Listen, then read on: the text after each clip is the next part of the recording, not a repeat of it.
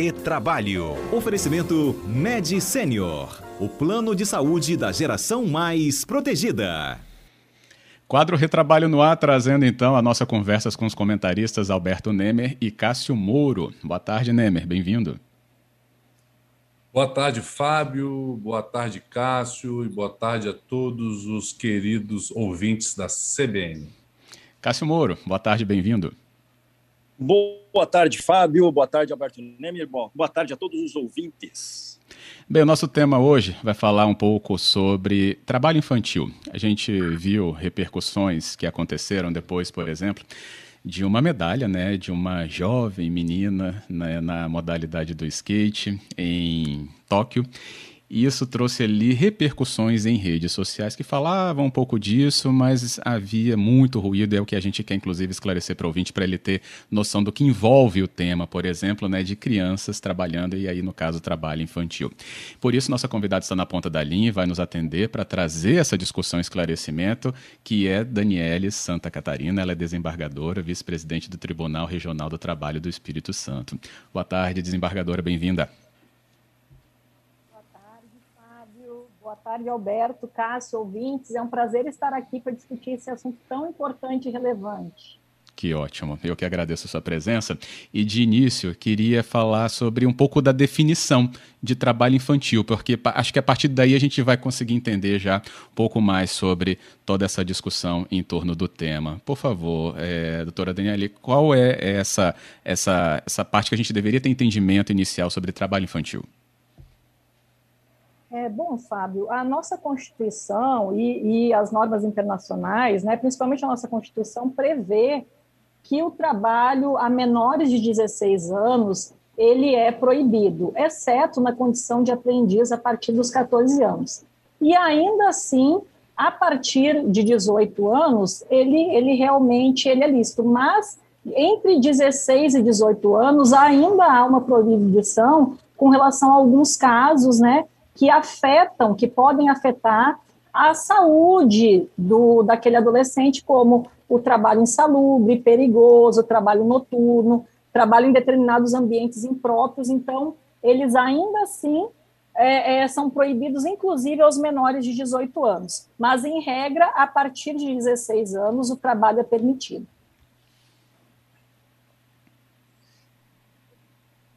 Ótimo, eu vou é, deixar doutora, então aqui a cargo dos do, nossos convidados, do, né? Cássio já pega a palavra aqui para gente. Posso? Então tá. É, doutora Daniele, quero dizer que é uma honra tê-la aqui no nosso quadro. É sempre um prazer conversar com a senhora, uma grande desembargadora, tenho grande admiração. E, embora nós tenhamos diversos é, é, temas que, é, que, temos posições diferentes, sempre debatemos de forma bastante engrandecedora, eu acredito que esse que é um tema bastante delicado, do trabalho infantil, nós é, pactuamos de um mesmo posicionamento e não poderia ser diferente. De fato, essa publicação na, na, nas redes sociais causou uma certa, um certo transtorno e até uma preocupação muito grande, né? Às vezes nós, nós imaginamos que a sociedade evoluiu desde lá da Revolução Industrial do século XIX e parece que as coisas estão é, é, é, voltando ao passado. É, até estava lendo agora um historiador, o Huberman, e ele, ele, relata um fato bastante interessante. É, lá do século XIX, um senhor de escravos lá das Américas, das Índias Ocidentais, foi, foi visitar a Inglaterra, visitou alguns industriais daquela revolução industrial, e quando ele conheceu as fábricas que contratavam crianças, né, ele, ele, fez um, ele, ele comentou com esses industriais uma coisa interessante, eu até vou ler aqui. Sempre me considerei infeliz pelo fato de ser dono de escravos mas nunca nas Índias Ocidentais pensamos ser, é, ser possível haver ser humano tão cruel que exigisse de uma criança de nove anos trabalhar 12 horas e meia por dia. E isso, como os senhores reconhecem, como hábito normal. Isso era uma realidade lá do século XIX na Inglaterra. Parece que hoje é, tentamos retroceder. O direito do trabalho se ergueu exatamente para proteger o trabalhador, proteger a, a idade de formação é, doutora, pela sua experiência, acha que temos uma boa proteção para a criança? Acha que devemos ceder a algumas pressões de alguns políticos e alguma parte da população para ampliar a idade e de início do trabalho? O que, que a senhora me diz disso? Com certeza não, é, Cássio, não podemos ceder a essas pressões. a, a, antigamente, né, até pelo Código de Menores, o menor ele era visto como praticamente como um objeto e como responsável, inclusive, pelo sustento da família. E nós temos ainda resquício disso na própria CLT, né, nos artigos 404, 405 da CLT, que fala, inclusive, que o juiz poderia autorizar o trabalho do menor se fosse indispensável né, para a sobrevivência da família. Mas, a partir da Constituição de 88, o próprio artigo 227 da Constituição prevê o, a criança e o adolescente como sujeito de direitos e o princípio da proteção integral.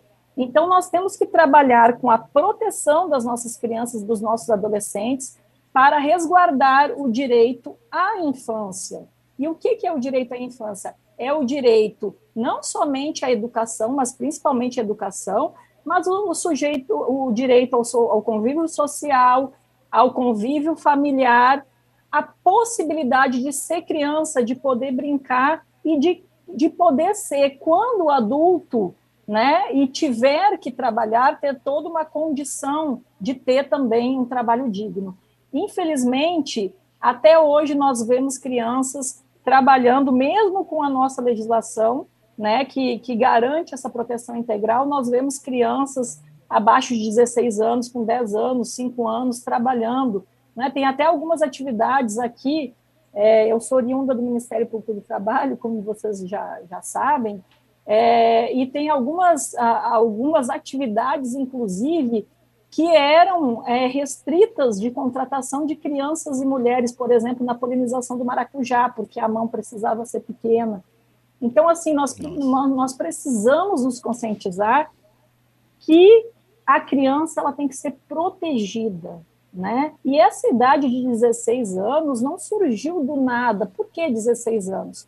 Primeiro, porque é a idade, em princípio, que a criança e adolescente termina o estudo obrigatório nós sabemos que a criança que trabalha, ela é, é, acaba se desinteressando pela escola, né, fica muito cansada e acaba abandonando os, os estudos e perdendo né, grande parte do direito que ela tem de ser criança.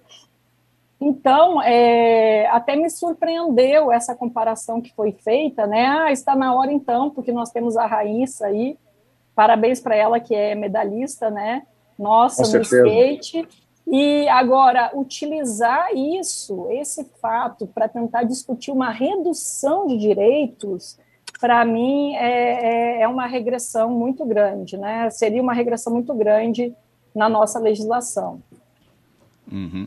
Antes do Neymar fazer a colocação dele, né, você me permite, só para deixar claro aos claro. ouvintes que com esse tema, um deputado federal chamado Sóstenes Cavalcante, do Democratas do Rio de Janeiro, ele pegou, né, vamos usar aqui uma aspas, pegou onda nessa vitória da Raíssa para propor justamente até alteração mesmo no Estatuto da Criança e do Adolescente, né, defendendo então essa questão de uma redução de idade, então ligada ao trabalho infantil. Então ele propôs realmente algo em lei legislação, revisão. É isso. Neymer, vamos lá. Obrigado, Fábio. Boa tarde, doutora Daniele. Doutora Daniele é uma, vem desempenhando aí com muita maestria o cargo de, de desembargadora, nos inspira muito no dia a dia, em seus julgamentos. Eu sou um fã, sou suspeito de falar. Então, doutora Daniele, é uma honra muito grande tê-la aqui conosco e podendo compartilhar de seus conhecimentos. É, eu também é, entendo e vou na convergência, convergência, na verdade, né, de que eu acredito que não há como defender né, trabalho infantil, especialmente trabalho infantil degradante, né? Como a doutora Daniela disse, Daniele disse aqui, em relação à lavoura, a criança trabalhando naquelas facções de costura, de costuras, de enfim. Isso para a gente realmente acho né, é, é, é indefensável é, se entender uma criança trabalhando nessas questões. Mas, na outra ponta, até para provocar de forma sadia um debate, é, eu gostaria de entender, doutora Daniela, se qualquer tipo de trabalho é proibido. Por exemplo, é, é comum né, família, famílias terem, por exemplo, uma mercearia, uma, uma, uma, uma pequena venda, um pequeno sorveteria, enfim. E normalmente é possível você ver crianças menores de 16 anos auxiliando os seus pais, ou no caixa, ou na limpeza, enfim, uma forma de ter também responsabilidade. E eu gostaria de entender também de Vossa Excelência se isso também se encaixa como proibição. É, obrigada, Alberto e Cássio, pelos elogios. A recíproca é verdadeira também, tenho muita admiração por vocês. É, Alberto, ao meu ver, sim, não há essa possibilidade de trabalho, seja ele fora de casa, ou seja ele dentro de casa, doméstico, ou dentro do empreendimento da própria família. Por quê? O trabalho é aquele que vai fazer com que a criança tome o tempo dela para desempenhar aquela função. Por exemplo, eu já, já presenciei casos de ir em alguma padaria, mercearia, como você citou, e encontrar criança no caixa. O caixa é um trabalho que não pode ser desenvolvido, trabalho com dinheiro não pode ser desenvolvido por menores de 18 anos. Então, assim, uma coisa é você está com o teu filho em casa, está dando um ensinamento, uma educação para ele. Outra coisa é você colocar ele né, no empreendimento familiar para ajudar a, ajudar a família e substituir uma mão de obra que deveria estar sendo contratada, né? Muitas vezes a gente pega essa criança, ah, você funciona como garçom aqui, não tem garçom nenhum no local, e ele vai ficar todos os dias indo ali, trabalhando, prestando aquele trabalho em benefício da família. Então, isso também é proibido, ele está dentro da nossa norma geral, que proíbe o trabalho aos menores de 16 anos, salvo a partir de 14 anos, na condição de aprendiz. E aí, a aprendizagem não é só um mero contrato onde ele vai ter uma parte prática e vai estar tá trabalhando ali na linha de frente. Não, ele vai ter todo um arcabouço teórico, né, para fazer com que ele tenha um aprendizado mesmo e dividindo esse tempo com a parte prática, né, para poder realmente conhecer o que é o trabalho. Então, não é um trabalho normal no caso de aprendizagem também. Então, tem essa, essa, esse peso que tem que ser é, colocado, né, porque é, é, a aprendizagem, inclusive nessa questão dos atletas, também é possível o contrato né, dos atletas como é, profissionalizante dos atletas a partir de 14 anos, inclusive com ganho de bolsa é, e com a parte teórica. Então, eu entendo, Neymer, que a gente não pode fazer essa diferenciação. E esse trabalho também é proibido. E só fazer um adendo à resposta da doutora Daniele, eu, eu, eu concordo, doutora Daniele, e é, assim, de forma respeitosa, um pouquinho em parte, porque eu entendo que, o, que a criança né, de 10, o adolescente, antes de 16 anos, não pode ter um trabalho com uma responsabilidade, né? ou seja, aquela obrigatoriedade de estar lá, de ter responsabilidade, por exemplo, pelo caixa, se, é, se tiver desfalque, vai, por exemplo, sofrer castigos, algo nesse sentido. Mas uma forma saudável de, às vezes, ali estar auxiliando, e eu sei que é uma linha muito tênue, né? Muito subjetiva nesse sentido. Então, assim, eu, eu gostaria de fazer essa observação. Passo, acho que é o Cássio que ia falar, depois eu tenho outra pergunta e outras curiosidades. É, só é, é tão tênue, só, só para complementar, Cássio, é tão tênue claro. que quando nós no judiciário pegamos pedido de vínculo de emprego entre família, é sempre um processo muito difícil, acho que o Cássio vai concordar comigo, de se julgar. Né? Pai pedindo vínculo com o filho, quando a gente entra nesse, nessa, área, é uma área muito complicada. Mas eu acho, é, Alberto, que no momento que o, o, o, filho está lá todo dia auxiliando os pais, ele vai ter uma perda muito grande, uma perda educativa muito grande, um tempo que ele poderia estar realmente é, é, se dedicando a outras atividades, inclusive ao esporte, né? Ao esporte, ao conhecimento de, de outras línguas. Claro que isso já é muito restrito, né? É, não é toda a população que tem acesso a isso. Mas você poderia garantir um reforço escolar a essa criança. Claro que ele ir ali de vez em quando e tomar essa consciência do que é o negócio, eu não vejo problema também, não, Alberto. É, e essa, essa é, uma, é uma questão até é, é, histórico-cultural, né? Era muito comum, pelo menos nas famílias é, europeias que vinham para o Brasil, né? Ter vários filhos, isso veio da minha própria família, até meu bisavô, vários filhos para ajudar na lavoura desde cedo.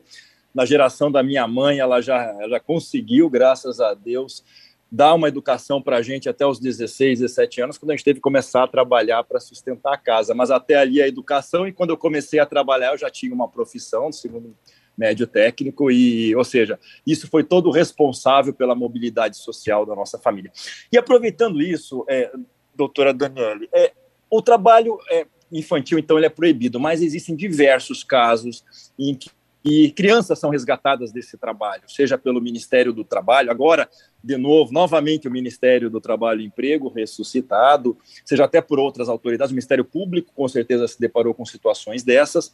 O que fazer quando há o resgate de crianças, seja elas são proibidas, saem desse trabalho, mas eles não tinham carteira assinada. Eles podem ter pelo menos a carteira assinada para efeitos previdenciários. Digamos que imagine uma criança sem, sem anotação em carteira também não tem a sua garantia securitária previdenciária para um acidente. Então, o que fazer quando se, quando se resgata uma criança que está anos trabalhando de forma irregular, de forma ilegal e sem carteira? É, Cássio, eu entendo que sim, que embora o trabalho seja proibido, ele ocorreu na prática, né? Na prática, uhum. essa criança foi retirada daquela situação irregular e ela não pode ser prejudicada, já que realmente ela prestou serviços. Eu entendo que sim, que aí vai caber ao Poder Judiciário ali é, determinar a anotação dessa carteira de trabalho para fins previdenciários. Acho que sim. Perfeito. Perfeito. Eu gostaria, doutora Daniele, de fazer uma outra pergunta que essas modernidades de, hoje né, nos, faz, nos faz refletir algumas questões. E, e, e, a partir do momento que a gente tem filho, a gente descobre um novo mundo também, que são que é o YouTube, né? E lá no YouTube a gente percebe que existem aí diversas, vamos dizer, diversas crianças, né, com canais com milhões de seguidores, existe um, um casal de irmãos que já, que, que, que, já tiveram aí mais de não sei quantos bilhões de views, e por certo, eles têm uma remuneração por isso também. E, e como quase todo dia tem episódios novos, eu gostaria de entender se essa questão também de, da, de criança trabalhando, seja nessa questão de youtuber, também seria proibida de acordo com a nossa legislação atualmente?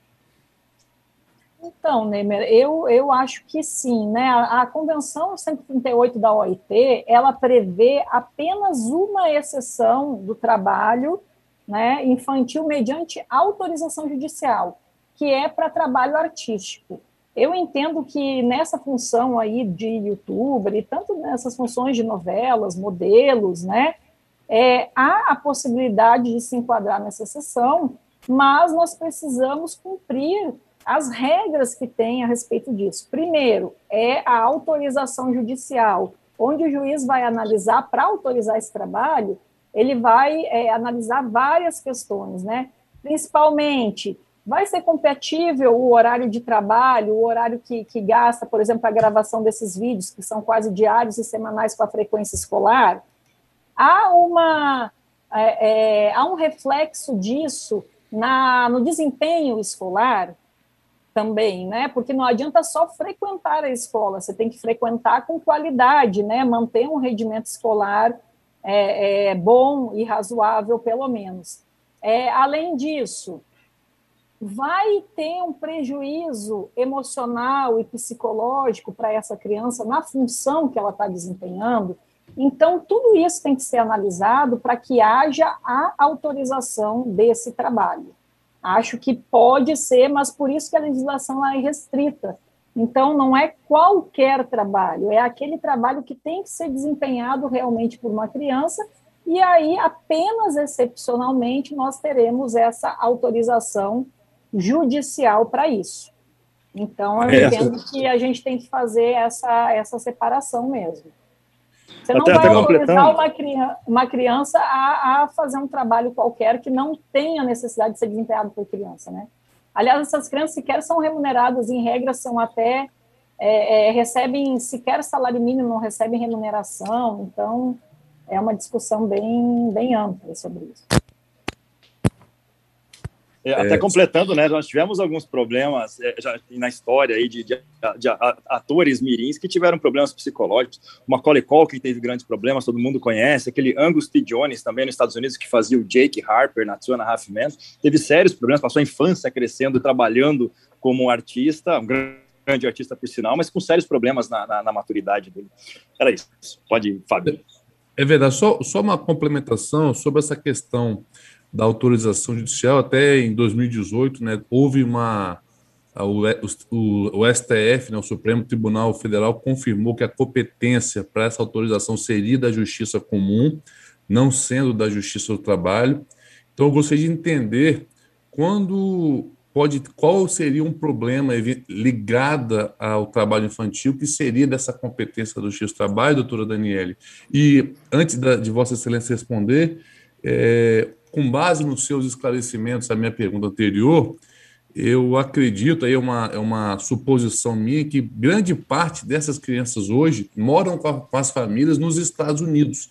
É interessante a ver essa evolução, evolução patrimonial, financeira, algo assim, de que eles começam no Brasil com, e quando começam a ter condições, vão para os Estados Unidos. Não sei se é por causa da legislação do Brasil que proíbe ou se é por causa realmente que buscam uma novas condições de vida para a família. Mas é só essa observação só e agradeço. Bom, é, com relação à competência, realmente já teve uma ampla discussão sobre isso. A competência para autorização do trabalho seria da Justiça do Trabalho ou da Justiça Comum. E o Supremo, né, foi para um lado, foi para o outro, acabou que o Supremo definiu que é essa autorização seria da, da Justiça Comum mas é, a competência para analisar possível existência de relação de emprego, né, entre o empregador e esse menor, essa criança, esse adolescente, isso continua sendo da justiça, da justiça do trabalho, porque cabe a ela, né, é, reconhecer ou não uma relação de emprego. Então, eu entendo que a gente tem que separar a autorização para o trabalho, nesse caso específico artístico, que a criança vai obter, do, de uma possível lead trabalhista que vai é, é, analisar a existência ou não da relação de emprego do, do, do, do, trabalho desempenhado naquele caso. E com relação a essa outra colocação, Nemer, realmente, né, eu, eu não sei muito te responder, mas que, que há essa, essa busca, né, pelos Estados Unidos, a gente vê, né, todas as pessoas que ficam famosas, procuram é, outro país para fixar residência. Talvez haja lá uma, uma maior facilidade, né, com relação, inclusive, à, à divulgação, acho que é, é mais ampla lá, não sei, eu realmente não sei te dizer o motivo, né, que leva a, a eles buscarem outro país, mas isso acontece com frequência mesmo. Bem, eu tenho aqui muitos ouvintes participando, tinham dúvidas que acabaram sendo elucidadas, né, conforme ali também a conversa eh, ela avançou. O Hernandes era um que estava falando aí sobre plataformas digitais, né, canais de YouTube. Também o João Gomes. Então a gente acabou já abordando aí respostas para eles, que podem voltar a comentar, inclusive, se for o caso. Tive aqui também Vilma dizendo que é de Valparaíso, né, na Serra, e que é um assunto excelente tinha ligado o rádio na hora que a gente começou e falou que é muito importante este, este debate sempre. Muitas crianças não têm noção de nada, né, no mundo cheio assim, e muitos fazendo, então, é, uso errado. Ela falando, inclusive, um pouco aí sobre o tempo, né, é, aspas, ocioso dessa criança, no caso. O Claudeni, ele fala sobre o, pro, o problema, são muitas crianças de 10, 11, 12, né, ou seja, abaixo dessa data, dessa idade aí limite da legislação, que mal estudam, muitas vezes por desleixo dos pais. Claudeni diz que eles ficam pelas ruas sem ninguém para tomar conta e é aí que estão sendo aliciados para questões ligadas né, à violência como o tráfico. É, e é uma leitura aqui que se repetiu um pouquinho mais também com nosso ouvinte aqui, o Antônio também.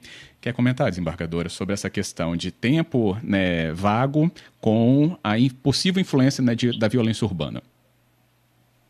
É, realmente, Fábio. É, inclusive, esse, esse trabalho em ruas e logradouros públicos é considerado uma das piores formas de trabalho infantil.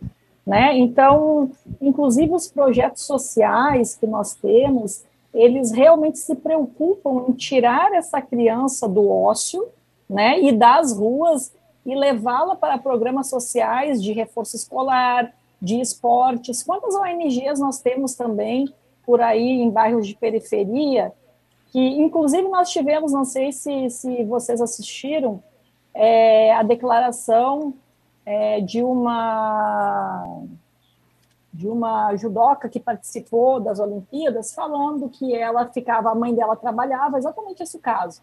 A mãe dela trabalhava muito e ela ficava na rua sozinha, estava sendo aliciada, né, por, por tanto por tráfico, prostituição infantil e aí uma ONG do local é, levou ela para a prática de esportes dentro do bairro. E aí conseguiu realmente salvar essa criança daquele mundo, porque é um mundo que, infelizmente, depois que a gente entra, é muito difícil de sair. E por isso que, quando nós vemos as crianças nas ruas, né, às vezes a gente fica, ah, tá vendendo bala, eu vou ajudar. Não, nós temos que participar de um programa mais amplo de proteção dessas crianças, porque elas estando ali na rua, elas realmente estão sujeitas a, a, a muita forma de exploração, né? principalmente tráfico, né, para trabalhar como aviãozinho, e exploração sexual. Então, é, é, importante chamar a atenção dos pais. Os pais, por mais que trabalhem, eles são responsáveis por essas crianças. E sendo responsáveis, eles têm que sim saber o que está sendo feito e Inclusive, em, em, questão de celular, né, nos meios de comunicação, a gente não pode nunca deixar é, a criança muito solta sem fazer esse acompanhamento. A gente precisa fazer o acompanhamento das nossas crianças e saber o que está acontecendo na vida delas. É, é, muito importante isso que foi colocado pelo ouvinte. Lembrando é, que o nosso retrabalho. Até, hum, pode falar, Cássio. Até complementando, é, analisando o mercado de uma forma geral, é, nós temos hoje 14 milhões de adultos desempregados. Então, você querer responsabilizar a criança ou querer aumentar a oferta de trabalho com crianças é, é, é no máximo para substituir a mão de obra de um adulto por uma criança, talvez remunerando, remunerando menos, para ver o, tão, o quão absurdo é esse tipo de proposta. Não, não tem emprego para adultos, ainda quer colocar criança para trabalhar. Ou seja, os problemas sociais vêm de outros fatores que não o fato da criança estar tá sendo desamparada ali. Ela, ela é apenas um reflexo, é uma, é uma consequência dos problemas sociais que nós temos, infelizmente. Uhum. Queria lembrar aqui ao nosso ouvinte, né, que dentro do nosso retrabalho, junto com Cássio Moura Alberto Neme, a gente está recebendo hoje a doutora Daniele Santa Catarina, que é desembargadora, vice-presidente do Tribunal Regional do Trabalho do Espírito Santo. Alguns ouvintes ainda permaneciam, né, participando conosco, e aqui pontuo alguns deles ainda sobre o Reinaldo, e ele fala, né, sobre a questão do trabalho infantil, que isso só piora a desigualdade. Os filhos de pobre vão tudo ter que trabalhar em emprego braçal, e filho de rico, assim ele se refere, vai estudar e se desenvolver. Rubens diz, e ele nos acompanha nos Estados Unidos, né? É um ouvinte nosso que sempre participa e diz que lá nos Estados Unidos o trabalho é permitido a partir dos 14 anos, principalmente nas férias de verão. Houve um momento ali de uma certa comparação, né? Então ele pontuando por lá. É, também tive aqui outro ouvinte que mandou até um áudio para a gente que podemos ouvir, é o Gerson. Ele fala um pouco ainda sobre essa questão de famílias, né? Que têm pequenos empreendimentos e a participação das crianças. Ia discordar do Alberto Neme, concordando 100% com a doutora, porque em todos os casos, até uma, uma criança menor, quando ela está no restaurante da família, que ela tem aquela obrigatoriedade de recolher os pratos, talher, não é correto. Então, criança é criança, não tem que trabalhar. Então, eu queria concordar 100% com a doutora e discordar do, do nosso querido Alberto Neme. Muito obrigado, Gerson Serra Espírito Santo. Obrigado, Gerson. Foi um momento ali que nem me suscitava o debate. Né, sobrou né, para mim, mas eu só queria registrar aqui. Eu não estava defendendo, não. Eu trouxe um exemplo uhum. para a doutora Daniele, como ela muito bem fez, esclarecer se mesmo essa, se essa ajuda familiar é possível ou não. E com muita maestria, a doutora Daniele nos respondeu, mas de qualquer forma, eu aceito o puxão de orelha aí, mas deixo claro que eu não defendo isso, não, pelo amor de Deus. Teve ouvinte que falou da desigualdade, Cássio, você falou, né, ou respondeu algo para ele, né? Não, eu falei perfeita a colocação dele, exatamente. Só amplia a desigualdade, né? Você coloca a, a futura geração é, é, vulnerável sempre naquele trabalho braçal, enquanto a, a, a, classe alta começa a preparar cada vez mais e aumenta a distância das crianças, né? Socialmente falando. Perfeita a uhum. colocação do, do ouvinte. Teve um outro Me permite, aqui. Cássio? É, Sim, claro. A questão da quebra do ciclo da pobreza, que é isso que você falou tem tantos desempregados adultos, e se você mantiver aquele. O pai trabalhou desde criança, aí você tem a, o filho, né, que precisa precisaria ajudar em casa com o sustento da família, você mantém ele naquele mesmo ciclo de pobreza, esse ciclo de pobreza Isso. não vai ser quebrado. Ele vai ser quebrado sim com a educação, né, deixando essa criança ser criança, resguardando os direitos dela. E aí sim nós não teremos mais é, se Deus quiser, né, e a nossa sociedade permitir tanta desigualdade social. Então, por isso a defesa é, é, desses direitos dessas crianças. Bem, nós temos ainda aqui, justamente até falando sobre é, o nosso, nosso start, que foi ali uma relação de esporte, né, por causa da, da Raíssa, é Raíssa, né, acertei, é, o nosso ouvinte aqui falou sobre as camisas de futebol, é, sobre o contrato né, de times com jovens né, que entram para o mundo do futebol. Até perdi aqui um pouquinho a mensagem dele, um, que falava aqui, o Jorge. É, como ficam as camisas que os pais assinam com contrato de time de futebol? Que é uma relação ali que tem legislação específica pela Lei Pelé, doutora? Tem sim, na verdade, a Lei Pelé é a lei que trata né, dessa, dessa questão não somente dos atletas profissionais, trata também das questões que envolvem os atletas não profissionais. Porque dentro da Lei Pelé também e da nossa, da nossa normativa, o contrato profissional, ele tem que observar também essa idade mínima.